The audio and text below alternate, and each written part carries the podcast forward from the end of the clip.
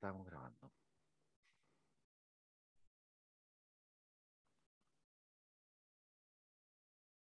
Ok, nuevamente saludar a todos y a todas. Muchas, muchas gracias por estar nuevamente conectados aquí en Guía para la Vida. Eh, comentábamos acá con los que estamos en vivo y también con aquellos que nos escuchan en diferido de que eh, nos escuchan de otros países, cosa que nos llama la atención para hacer un espacio tan humilde dentro de todo el mar digital. Así que eh, muchas gracias por, eh, por eso. Y que eh, sharing is caring, dijo alguien por ahí, compartir. Si les importamos, compartan. pues queremos saber de ustedes, queremos estar en, en contacto con ustedes, ¿no? Así que muchas gracias por eso, gracias por estar, gracias como siempre a los fieles, a la comunidad que no, nos escucha en vivo. Y esperando que se escuche bien y todo, eh, hoy día eh, tuvimos que lidiar con varios problemas técnicos, o como decimos en iglesia, con demonios electrónicos, pero logramos salir adelante. Eh, así que cualquier cosa, para los, aquellos que están en vivo nos pueden escribir en el chat ahí por, para el feedback, que siempre es muy importante para todos nosotros.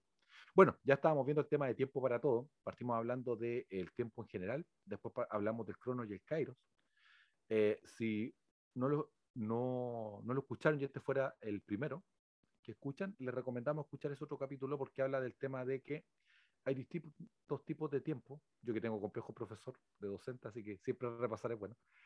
Eh, el tema de que hay tiempo que es el tiempo cronológico, hay un tiempo que es como el tema cíclico, y hay un tiempo que tiene que ver con el tiempo de Dios que se toca con nosotros. ¿sí?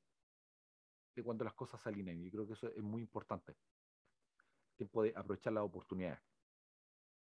Y después empezamos con el tema de tiempo para todo, hablando de un libro de la Biblia, que es un libro, libro raro, existencialista. Aquellos que aman el existencialismo, eh, este, es su, este es su libro de la Biblia, eh, que es Eclesiastés.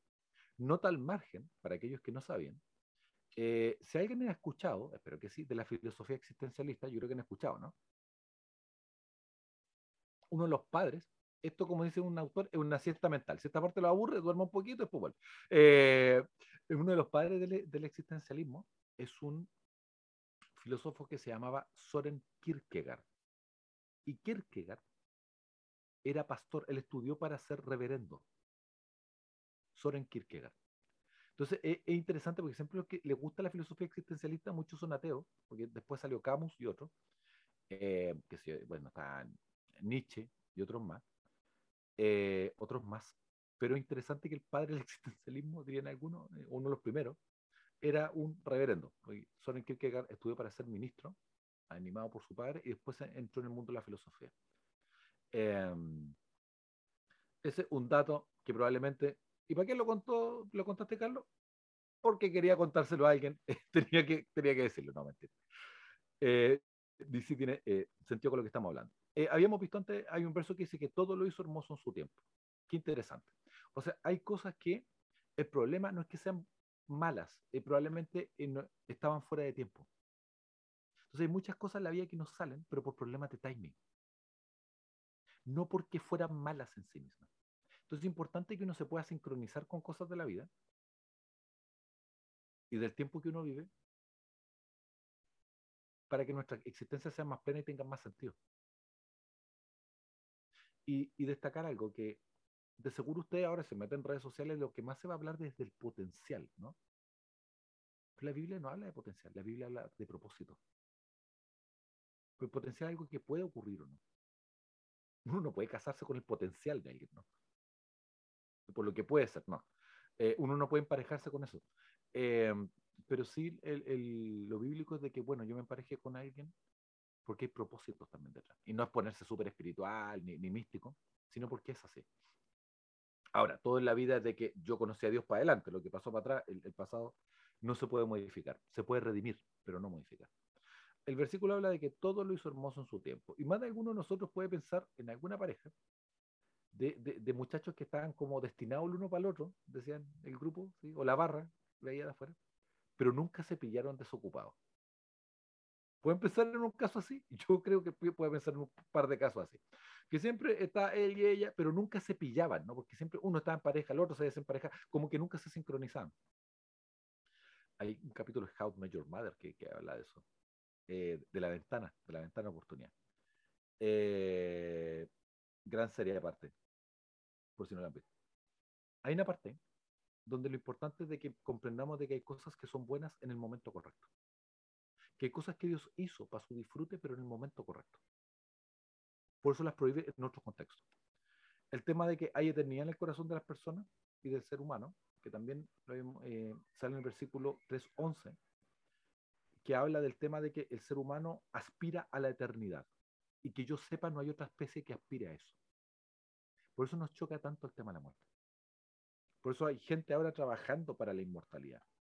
No sé si ustedes saben que hay gente que está trabajando para que tu conciencia la puedas descargar como en un pendrive más adelante. Eh, y hay gente que está invirtiendo millones en eso. Pero ¿por qué no importa como especie? ¿Por? Porque parece ser que hay una parte del corazón de los seres humanos y que no se puede explicar evolutivamente. Que parece ser que entiende que está hecho para la eternidad. Y también después el libro lo que explora es de que una de las cosas que uno tiene que hacer es amar a Dios, disfrutar tu trabajo, tu ocupación, estar en, equilibrio con los demás. Eso, es lo, eso es lo que el libro plantea. Que este es el libro, un libro, como habíamos dicho, raro, extraño, excéntrico, de un hombre que se supone ya es anciano, un hombre que ya viene de vuelta en la vida y está reflexionando, es un hombre que lo tuvo todo, y está diciendo, bueno, de todo esto, ¿qué es lo que sale el libro? ¿Eh? y alegrarse y hacer bien en la vida. Eso es lo que el libro plantea. Ahora, el, verso parte con todo tiene su tiempo oportuno. Y hay un tiempo para todo lo que se hace bajo el cielo. La oportunidad es importante y el tiempo es importante. Eh, creo que yo lo había citado. Eh, seguro han escuchado del Bitcoin, ¿no? El Bitcoin, esta moneda, esta criptomoneda digital, que es el futuro, eh, donde está esta persona que se llama Satoshi Nakamoto, que hasta el día de hoy no sabemos quién es o quiénes fueron. Eh, este programador o programadores hicieron este código para poder hacer una moneda digital, pero que cumpliera con las mismas condiciones del efectivo. Y las condiciones son de que fuera anónimo y que fuera seguro. Porque nuestras transferencias electrónicas, para bien o para mal, no son anónimas. El efectivo sí es anónimo. Eh, ¿Por qué cito esto? porque em, cuando estaban probando el tema del Bitcoin, el Bitcoin era extremadamente eh, barato, muy, muy barato. Eh, comprarse Bitcoin, que era como una, em, ¿cómo se dice? Era comprar eh, una, una, moneda como cuando uno va a las casas de cambio, era muy barato. Y una historia que yo la, lo, yo la he citado antes, de que en mayo del 2010, hablando del tema del tiempo y la oportunidad, un, un hombre que se llamaba Laszlo Heinzeyek, ahí tiene un nombre, pagó 10.000 bitcoins, que eran 41 dólares de entonces, en el 2010, por dos pizzas del Papa John's. Pasó a la historia porque fue la primera vez que esta criptomoneda hizo una transferencia en el mundo real, compró algo que existe. Porque al dinero al día de hoy, que es? Antiguamente era un, medio de intercambio, después está el patrón oro. Prometo que tengo un punto con esto. Al día de hoy el dinero es un acuerdo. Son números en una pantalla.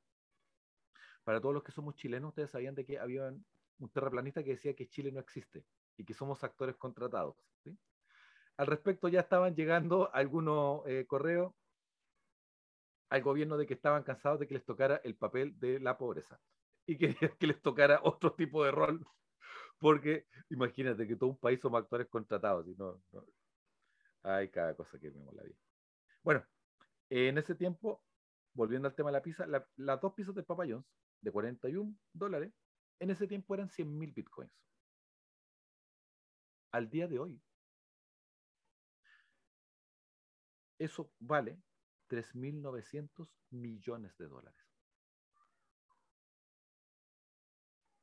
Y yo en algún momento, cuando escuché el Bitcoin, dije, oh, había pensado en comprar, pero como uno no sabe y las barreras de entrada son complejas, eh, no lo hice. Imagínense cómo habría cambiado la vida. 10.000 bitcoins por dos pizzas en el 2010 serían ahora casi 4.000 millones de dólares. Ahora, siempre cuando algo ya se hace como más famoso, ya, ya no es el momento, ¿no? Y ya, pasó la hora. Y hay un, montón de gente que, que, de repente fue y se, se le ocurrió y corrió cierto riesgo en el momento apropiado. Porque el tiempo es importante. El tiempo es importante. Y hoy día vamos a seguir hablando de que hay tiempo para todo. Todo tiene su un momento oportuno, como para comprar bitcoins, y hay un tiempo para todo lo que se hace bajo el cielo. Ojo, yo no le estoy haciendo propaganda a nadie, ninguna máquina, ninguna compañía de, de criptomonedas me está pagando, lo estoy ocupando a manera de eh, ilustración. Habíamos quedado, y me tocó mucho, como yo había contado antes, eh, esta semana eh, me tocó perder a alguien, que es un, un, gran amigo, un misionero, se llama Carlos Carreño, un samurái de la fe. Y eh, interesante que cuando uno prepara un tema, siempre trata de escuchar lo, que, en lo que habías quedado antes. Y fue simpático para mí ser ministrado por mi propia prédica. Era como, es como cuando uno se envía un email a sí mismo. me sentí como en dark, así como ministrándome a mí mismo porque estaba escuchando el audio del tiempo del luto y el tiempo de saltar de gusto, o el tiempo de fiesta. Y eh, el día de ayer fue el funeral de este amigo, que casi era como un dignatario de Estado. Pues fue mucha gente. Mucha gente fue impactada por su pérdida. Pero también en la tarde fue una celebración de mi cumpleaños, porque sí, esa efeméride se celebra todo este mes. Y eh, me tocó estar de, de, fiesta en el mismo día. Y uno tiene que aprovechar los momentos. Hay momentos para llorar. Y quizá la cultura, nosotros los hombres, no nos permite tanto llorar cosa que es una tontera. Eh, también hay profesiones como la mía y otras, donde uno tiene que disociarse un poco sus emociones, ¿no? El enfermero, el paramédico que trabaja en la urgencia, no puede ponerse a llorar con todos los casos. Tiene que dedicarse a ser profesional. El problema es que cuando eso nos topa con la vida personal, uno tiene derecho a eso, uno tiene derecho a vivir su luto. Y el luto oriental es un luto intenso. Es el tema del silicio, es tema de arrancarse los pelos más o menos, eh, tirarse tierra en la cabeza, eh, y llorarlo bien llorado. Por eso cuando tú ves los funerales de Medio Oriente son muy intensos para nosotros los occidentales, pero por lejos lidian mejor con el luto eh, que nosotros. Porque ellos son de que lo que hay que llorar, hay que llorarlo y hacerlo intenso. Ahora, vamos a hablar de cosas más, más felices. Porque hay momentos de fiesta y momentos para saltar de gusto. Así que agradecerle a aquellos que me celebraron mi, cumpleaños en la versión 2.0. Estuvo muy simpático. Agradecerle a mi esposa de que me regaló una máquina de vinilos. ¿sí? Así que ha sido todo un, descubrimiento, ese mundo. El verso dice, hay tiempo para esparcir y hay tiempo para recoger. Mira qué interesante. Esto se puede interpretar de múltiples maneras. Eh, algunos, eh, hay, múltiples interpretaciones de este verso, pero una de las tantas interpretaciones va por el lado de que, eh, y, que yo le daría, es de que hay momentos en la vida para expandirse y hay momentos en la vida para replegarse en lo que quiera. A veces en lo social es el momento de expandirnos, pero también tiene que haber momentos de reflexión, ¿no? Tienen que haber momentos de introspección. A veces uno tiene que replegarse, no, no aislarse, replegarse un poco. Uno tiene que reflexionar. A veces uno tiene que recoger. Dice, eh, eh, tiempo, habla de esparcir piedra y otro de recoger piedra. También hay una interpretación potencial, dicen algunos rabinos, que habla de la conducta sexual también se podría aplicar total y absolutamente. Que hay momentos para todo. Pero si yo lo veo por el lado de, esparcir como expandirse y de recoger como replegarse, un gran, gran autor cristiano, totalmente recomendable para leer, que se llamaba Dietrich Bonhoeffer.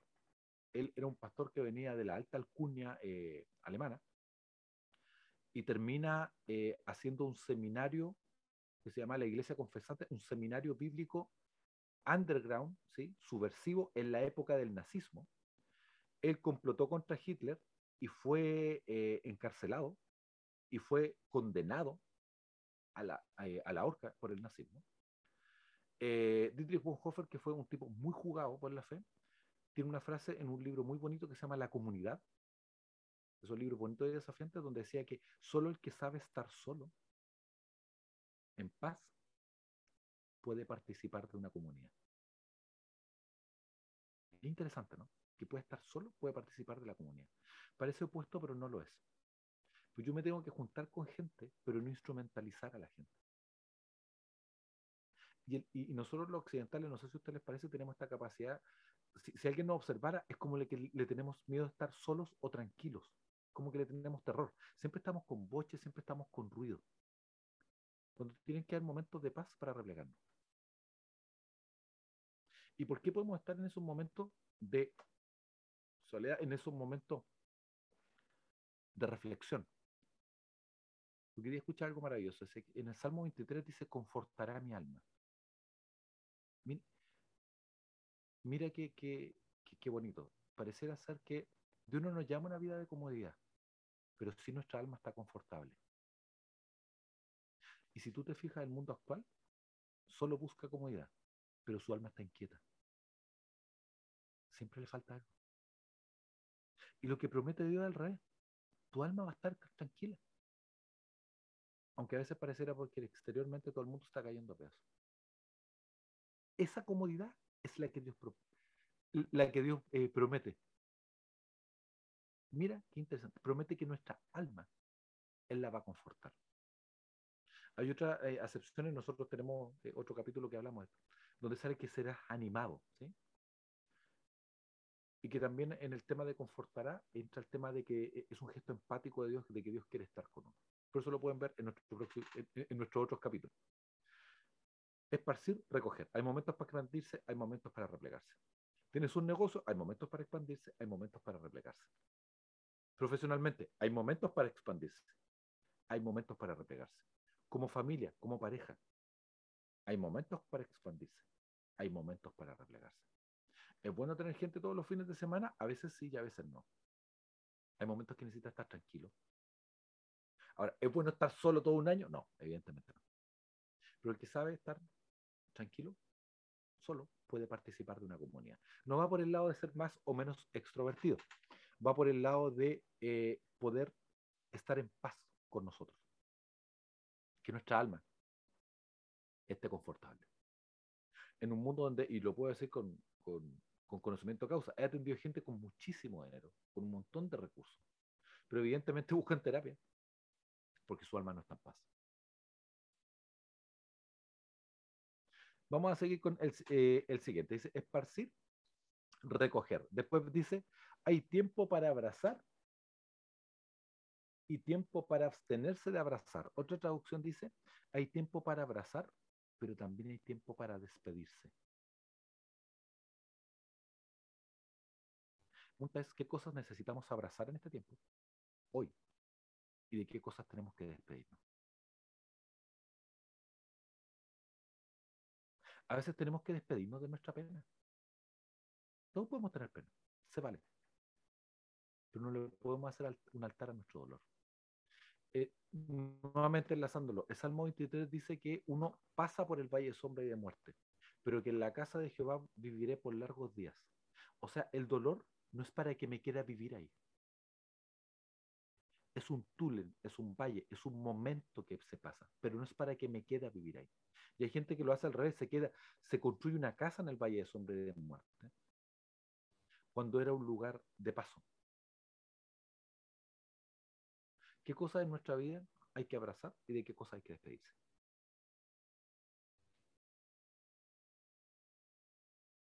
¿De qué hay que despedir? A veces pueden ser de, cosas, de, ideas, de expectativas. Yo bueno para los autores.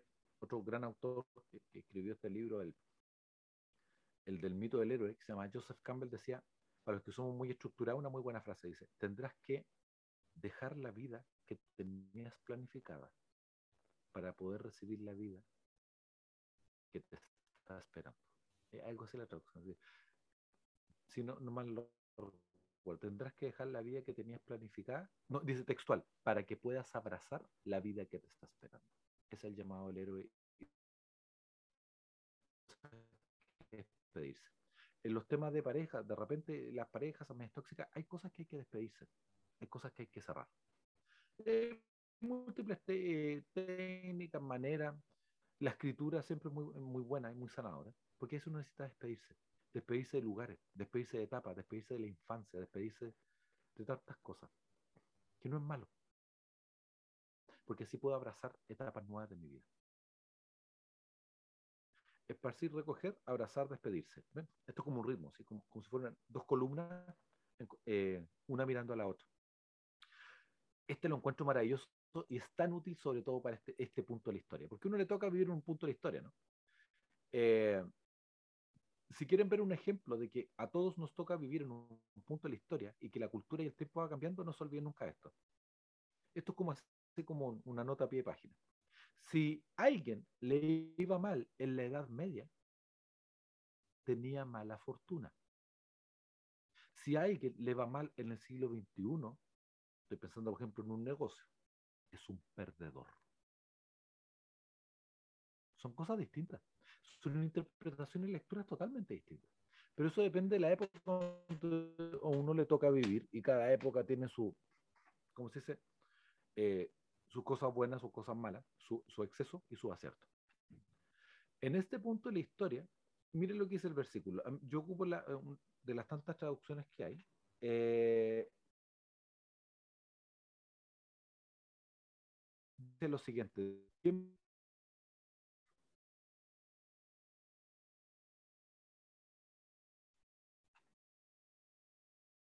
Tiempo de dice ¿Por qué es muy importante? Muy, muy, muy importante. Es importante porque nosotros lo que como cultura exaltamos es solo intentarlo. Ese es el mensaje de la cultura. Pero también hay momentos de desistir.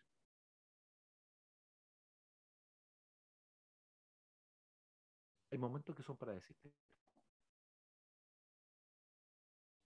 el gran autor totalmente recomendable, John Maxwell, que habla del tema del liderazgo, dice que si alguien se está pegando cabezazos a cada rato y toda la gente dice, ¡ay, qué persistente! ¡ay, qué ejemplo! Dice que él es de la idea de ir y de preguntarle, viejo, ¿qué pasa? Reflexiona, ¿qué te ocurre? Quizá esto no es para ti. Y no es un llamado a rendirse, es un llamado a saber si vale la pena. Y yo que soy bueno para la historia, eh, todos conocemos el código Morse, ¿no? Pero el código Morse lo hizo Samuel Morse, que Morse era hijo de ministro protestante, pero Morse era pintor. Pueden buscar la historia. Es más, todavía se rematan sus, sus obras. Y él lo intenta, lo intenta, lo intenta, lo intenta, tiene creo cerca de 40 años. Va y habla con alguien de una galería y no lo logra. Y él dice, y, y ese era como el punto culmine de su carrera. O sea, o entrar en esa galería o ya no fue. Y llega un punto donde él se vuelve a un pequeño departamento y en ese tiempo que estaba el telégrafo, él se dio cuenta que no había un lenguaje unificado para poder raya que también tiene algo de artístico. Y a Samuel Morse, siendo que era pintor, mira lo paradójico, por desistir de ser pintor, lo conocemos como el código Morse que se ocupa hasta el día de hoy. Y la mayoría no sabemos que SOS es punto, punto, punto, raya, raya, raya, punto, punto, punto. Toda, toda cultura tiene énfasis de una cosa y otra. Pero no es ni bueno ni malo. Tiende a ser a veces más neutro. Los extremos es lo que Dios tiene para nosotros en este día, en este hoy. Porque hay gente que escuchó al pueblo y se equivocó, y hay gente que no escuchó al pueblo y también se equivocó. Entonces,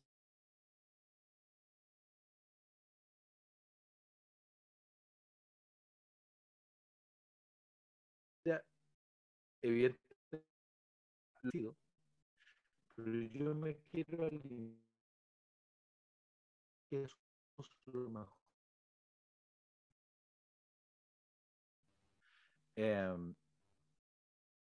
Hay tiempo de intentar y hay tiempo de desistir. Hay tiempo, mira, esto es para la gente que nosotros decimos en Chile cachurero, es que es acumulador.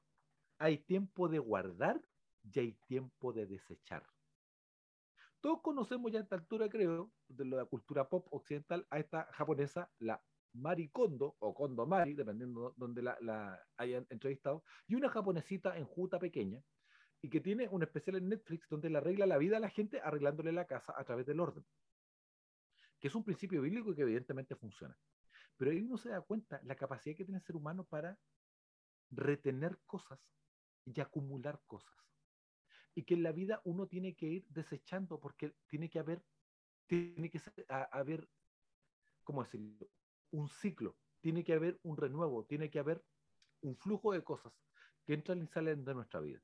Porque la diferencia entre un pantano con un río es que el río está en movimiento y fluye. el pantano no. Y Dios dice que de nosotros van a salir ríos de agua viva. Tiene que haber un fluir, tiene que haber movimiento. Entonces, hay cosas que hay que aguardar y hay cosas que hay que desechar. Y si bien la cabeza humana, como lo hemos visto antes, tiende a agrandar lo malo, yo siempre me doy cuenta de lo siguiente. Yo creo que he escuchado esta historia cientos o miles de veces. Siempre vienen las personas a consulta, a la consulta psicoterapéutica, a, a decirte quién no estuvo.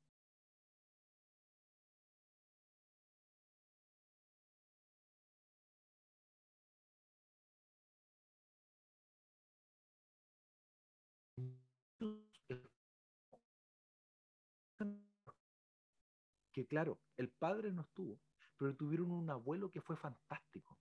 Tuvieron tíos, primos, gente que estuvo ahí. Y yo lo que suelo reencuadrar, evidentemente estoy de acuerdo con, el modelo de, familia que Dios eh, diseñó, pero eso no quita el que yo realmente les digo, oye, lo que pasa es que bueno, eh, oiga, ¿sabe qué? Mi, padre biológico no, nunca estuvo, pero eh, después mi mamá se casó con, con otra pareja y este hombre estuvo siempre ahí, yo le digo, ese fue tu papá. Y el otro, el otro se lo perdió. El otro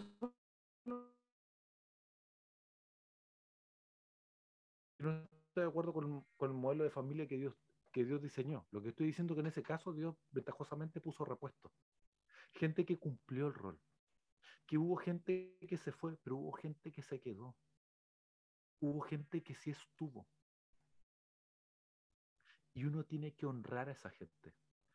Lo que pasa es que uno tiende a desechar eso bueno, por el contrario, uno anda al revés ahí.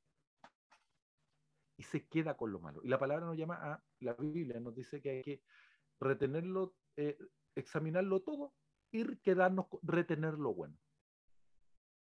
Por eso es un gallo extraño que algunas veces cuando converso con gente, dice, oye viejo, tú eres pastor y lee libros de ateos. Sí, ¿por qué? Porque creo ya estar eh, en, tener una base que me permite examinarlo todo y retener lo bueno. Ahora, no voy a andar viendo cosas evidentemente malas o negativas para mi vida. Tener esa capacidad. Y ahí, ¿qué tenemos que aguardar en nuestra vida que quizás lo tenemos medio tirado? ¿Y qué cosas hay que desechar? Para que hablan el tema de la autoestima, donde uno se queda solo con lo malo que tiene, muchas veces, pero uno se queda con lo bueno, que uno tiene dones, talento. Que a veces uno siempre, eh, como dice un proverbio, la comparación es el ladrón de la alegría.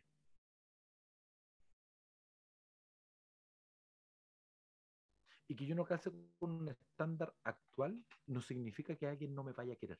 Son cosas distintas porque si no la gente muy no tendría problemas de pareja. Y los actores de Hollywood, para los cuales hacer el genograma es un desafío con todos los matrimonios apuestas que tienen, tú te das cuenta que no va por ese lado. Por ese lado no, no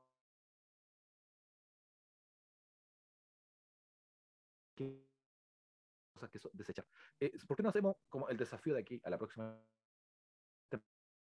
Empezar guardar y que yo lo aprendí la vuelta de la vida. Yo venía de una eh, larga estirpe de cachurero y yo ahora estoy, eh, por el contrario, yo algo no sirve, chao, se bota, se regala. Y siempre hay alguien, y puedes bendecir a alguien. Eh, evidentemente están cosas de, caridad y todo, pero a veces si uno, no logra tener contacto con organizaciones, a eso yo ropa de niño para llevar gratis y siempre alguien se la lleva. Porque la vida tiene que tener ahí, eh, tiene que tener corriente, tiene que tener movimiento. Tiene que tener movimiento. ¿Qué cosa es el momento de guardar y qué cosas es el momento de desechar? Otra cosa, después dice, hay momentos de rasgar y hay tiempos de coser. Y esto es muy bonito, tratando de no extendernos, porque habla de que hay cosas en la vida que a veces uno tiene que romper vínculos que uno tiene que romper. Cosas que hay que romper en la vida. Hay personas que a veces uno tiene que romper el vínculo porque es lo más saludable. No romperlo por cualquier cosa, es que a veces ya no se puede más. Eso tiene que ver con los límites que probablemente lo vamos a ver más adelante en otros capítulos. Y después dice que hay que coser. Y lo bonito que tiene coser es que coser se usa para dos cosas. se ocupa para reparar, pero también para unir. ¿Con qué deberíamos romper en este punto nuestra historia? ¿Qué cosas ya quizá hay que terminar? ¿Y qué cosas hay que reparar?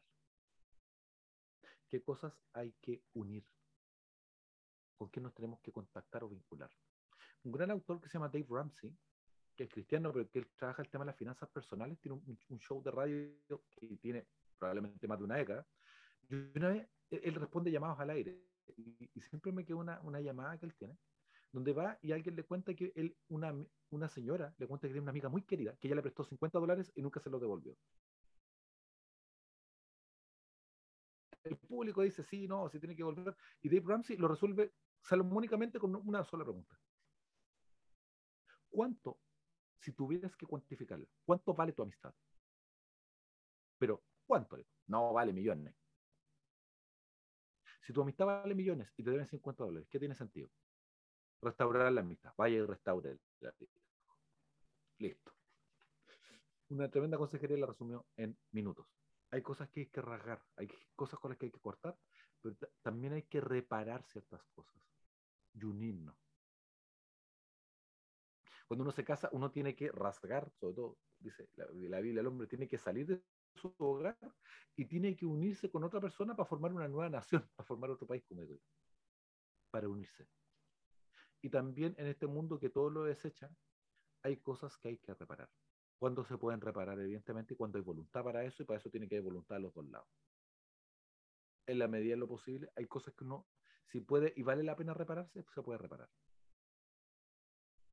Ahora, no es un tema que vamos a hablar ahora, pero el tema del perdón siempre hay que tener ojo, ¿eh? porque hay gente que cree que perdonar es restaurar la relación, y no siempre es así. En algunos casos lo va a hacer y en otros casos no, habrá que ver cada caso. Pero eso es otro capítulo y lo veremos en otro momento, para seguir avanzando. Hay tiempos de callar y tiempos de hablar. Caramba que sí. Hay momentos que son para hablarle a la gente y hay momentos que ya no hay que hablarle. Hay gente que funciona y cambia por las consecuencias, no por lo que uno les dice.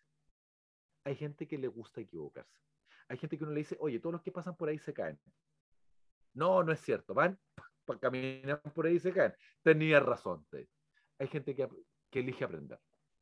Que nunca se nos olvide que alguien lo resumió así. Dijo, alguien, el tomate, la palta que le hacemos en Chile, o el, aguacate, y el membrillo, que no sé si lo conocerán en otros países, todos maduran, pero el tomate madura al sol. El aguacate o la palta a veces que está un poquito durita, ¿no? que pegarle un poco. Y el membrillo el membrillo hay que eh, azotarlo en cada poste, hay que golpearlo para que esté bueno. Uno tiene que elegir madurar, pero sin que ese proceso nos golpee y nos maltrate. Hay momentos de callar y tiempo de hablar. Y yo no me quiero eh, explayar hablando. Pero quizá hay gente que uno le ha hablado por mucho tiempo y ya no es el momento de, hablarle. Quizá habrá que probar otra cosa. don Carlos, me dice la mamá, si yo le digo, pero yo le digo, ¿y hace cuánto viene hablándole? Hace 10, 20 años, señora, quizás el momento de probar otra cosa. El momento de probar otra cosa. Pues ya probó, hay que probar otra cosa. Eh, el verso después dice que hay momentos de amar y tiempos de odiar. Esto es muy llamativo, podría parecer extraño. Otro verso dice hay tiempo de amar y hay tiempo de aborrecer. Lo que yo interpreto aquí es que uno ama ciertas cosas, pero también hay momentos donde uno tiene que aborrecer ciertos pedazos o conductas de mi pasado. Yo que trabajo en el tema de adicciones, hay gente que de primera no tiene problemas con su consumo. El problema no lo tiene él, el problema lo tienen los demás. Pero llega un momento de cambio donde aborrece las consecuencias de su consumo. Y ahí puede cambiar. Cuando se da cuenta los daños que tiene para los demás. Cuando se da cuenta lo mal que lo hace hay un actor muy conocido, se llama David Hasselhoff, que era el de Guardianes de la Bahía, pero ustedes no son vieja escuela, porque los más viejas escuelas lo recordamos por El Auto Fantástico, Kit, ¿sí? que marcó una generación. Era un Pontiac Transam, eso nos marcó a todos los niños. Eh, en Latinoamérica la serie venía de, de tú lo veías como por los años 90 más o menos, pero está El Auto Fantástico, después este hombre se hizo famoso por eh, Guardianes de la Bahía, y aunque ustedes no lo crean, David Hasselhoff tuvo mucho éxito en Alemania como eh, músico de rock, de esas cosas extrañas del mundo. Tiene discos David Hasselhoff. Hasselhoff tenía un consumo problemático de alcohol, pero él nunca lo, lo por, por, lo que leí una nota de la prensa, nunca era mucho problema para él. Hasta que su hija hizo una cosa bien interesante. En vez de decirle papá cambia, que probablemente lo habían dicho miles de veces, lo que hizo la hija fue discretamente grabarlo, sin difundirlo,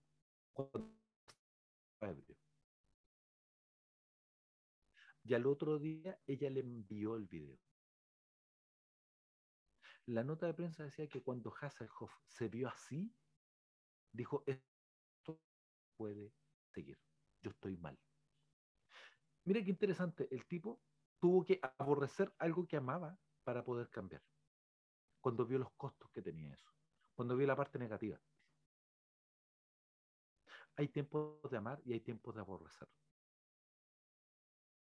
Y uno cuando va eh, avanzando en el camino cristiano, a veces aborrece cosas que uno hacía que antes pensaba que estaban súper bien. Pero se da cuenta que son pecados. Uno se da cuenta que se equivocó, uno se da cuenta que estaban mal.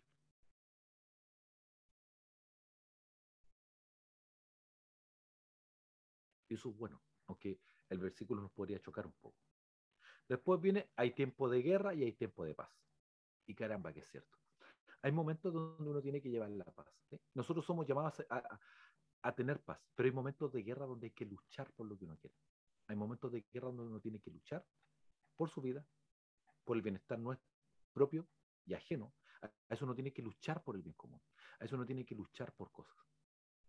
Y si quiere un ejemplo de esto en la cultura es Martin Luther King. Martin Luther King, a través de la resistencia pacífica, hizo una guerra contra el racismo de manera pacífica. Y si quieren ver esto, yo que soy amante del cine, pueden ver una gran película, que es una gran película, y tengan pañuelos para llorar, que se llama Selma. Tuvo nominada al Oscar una excelente película que muestra la parte final de la, de la lucha de Martin eh, Luther, cuando tenía la opción de ir y retirarse después de ganar el Premio Nobel de la Paz, y tener un trabajo académico muy tranquilo, o irse al pueblo de Selma, están ocurriendo muchos abusos. A eso uno tiene que ponerse la pintura de guerra y a eso uno tiene que luchar por los Y es interesante porque muchos le decían de que no lo hiciera, y Martin dijo una frase que otros teólogos le habían dicho, que decía que ninguna ley humana puede estar por sobre una ley divina, que es un principio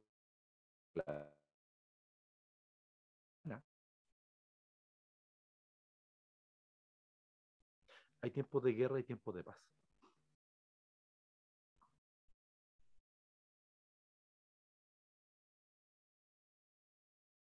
Porque hay tiempo para todo. Y después en el versículo 11 dice, y todo lo hizo hermoso en su tiempo.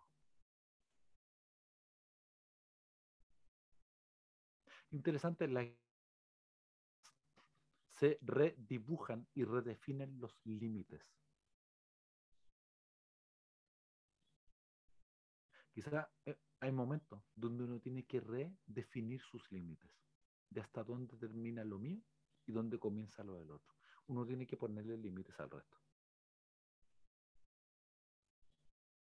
Uno tiene que ponerle límites al resto. Hay un proverbio judío muy simpático, no es bíblico, pero es cultural, folclórico, pero resume mucho. Dice, no seas muy dulce porque te tragarán. No seas muy amargo porque te escupirán. Sé que le estoy cambiando la vida a alguien con esto. No seas muy dulce porque te tragarán. No seas muy amargo porque te escupirán. Uno tiene que ponerle el límite a la gente. Otro proverbio dice, ama a tu vecino, pero no quites el cerco. Uno tiene que ponerle límites a la gente. Es bíblico, es saludable, y eso lo veremos en otro capítulo con otro tema que tenemos preparado. Y es así, y es así, y es así, sin darnos cuenta, ya estamos a altura de, este, de octubre de este año, y ya vamos cerrando por hoy. Gracias, gracias por estar.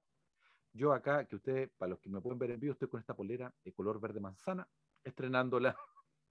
Parezco una pelota de tenis, así que, pero lo bueno es que así no me pierdo. Muchas gracias a todos y todas. Para aquellos que están en vivo, después ahora se viene nuestro conversatorio para que ustedes me digan qué es lo que se lleva.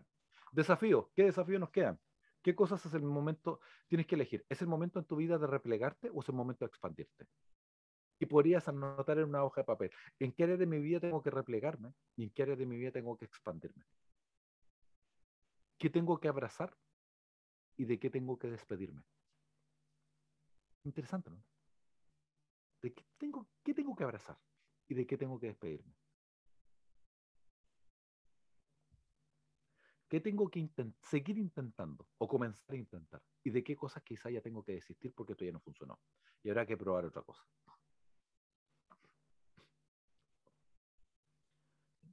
Quizá pensando, si quiero bajar de peso y me dijeron que esta pildorita mágica baja de peso y no lo he logrado, quizás es el momento de probar otra cosa. Ponerse un par de zapatillas, salir a caminar. A veces uno tiene que ver qué me funciona y qué no. Y eso varía también de un ser humano a otro. La Biblia nos pone principios, pero eh, alguien diría que la Biblia quiere que todos ocupemos traje, pero todos somos de tallas distintas. Hay un tema ahí de como visión de la sastrería, sin transgredir los, los principios bíblicos. ¿Qué hay que guardar en nuestra vida? ¿Y qué hay que desechar? Es el momento de revisarnos, nuestros cajones y ver qué cosas me voy a quedar. Y qué cosas voy a desechar veces con nuestros padres, nuestra familia, uno tiene que elegir con qué se va a quedar. Y saber que nuestros padres, por buenos o malos que hayan sido, uno da de lo que tiene. Y uno puede elegir quedarse con lo bueno, aunque a veces es muy poco o a veces es mucho. Pero yo puedo elegir con qué me voy a quedar. Tengo que elegir qué cosas hay que rasgar, hay que terminar, con qué cosas tengo que romper y qué cosas tengo que recomponer o reparar en mi vida qué cosas, con qué me tengo que unir, con qué persona me tengo que unir. ¿Qué relaciones, qué, qué, qué, qué cosas, qué vínculos quizá vale la pena reparar? ¿Y qué cosas hay que, simplemente vínculos hay que terminar?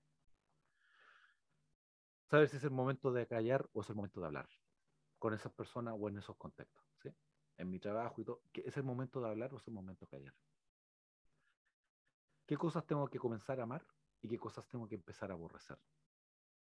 Yo lo que les puedo decir es que yo era adicto a la Coca-Cola, al día de hoy bebo muy poca y ahora prefiero el agua. Pero un momento yo tuve que aborrecer a la Coca-Cola y decirle, negra querida, tú no vas a cambiar. No, sí cambiaré por ti, mentira, ya 50 años así. Eh, así que no vas a cambiar. Por... Mis amigos me dicen que me hacen mal. A veces uno tiene que aborrecer las cosas que no le gustan. Tiene que dejar de pensar en lo que le gusta para pensar en qué le hace bien. ¿Qué, si es un momento de paz en mi vida o si es el momento de luchar por cosas?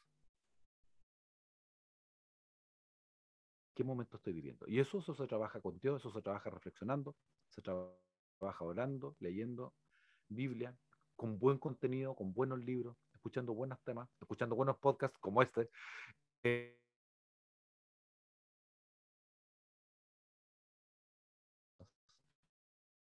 porque estamos conectados con su tiempo. Eso y eso es impagable. Que nuestra alma esté cómoda, aunque en otras áreas de la vida estamos incómodos. Muchas, muchas gracias como siempre por estar. Gracias, nos veremos en un próximo capítulo, Dios mediante, de Guía para la Vida. Gracias totales.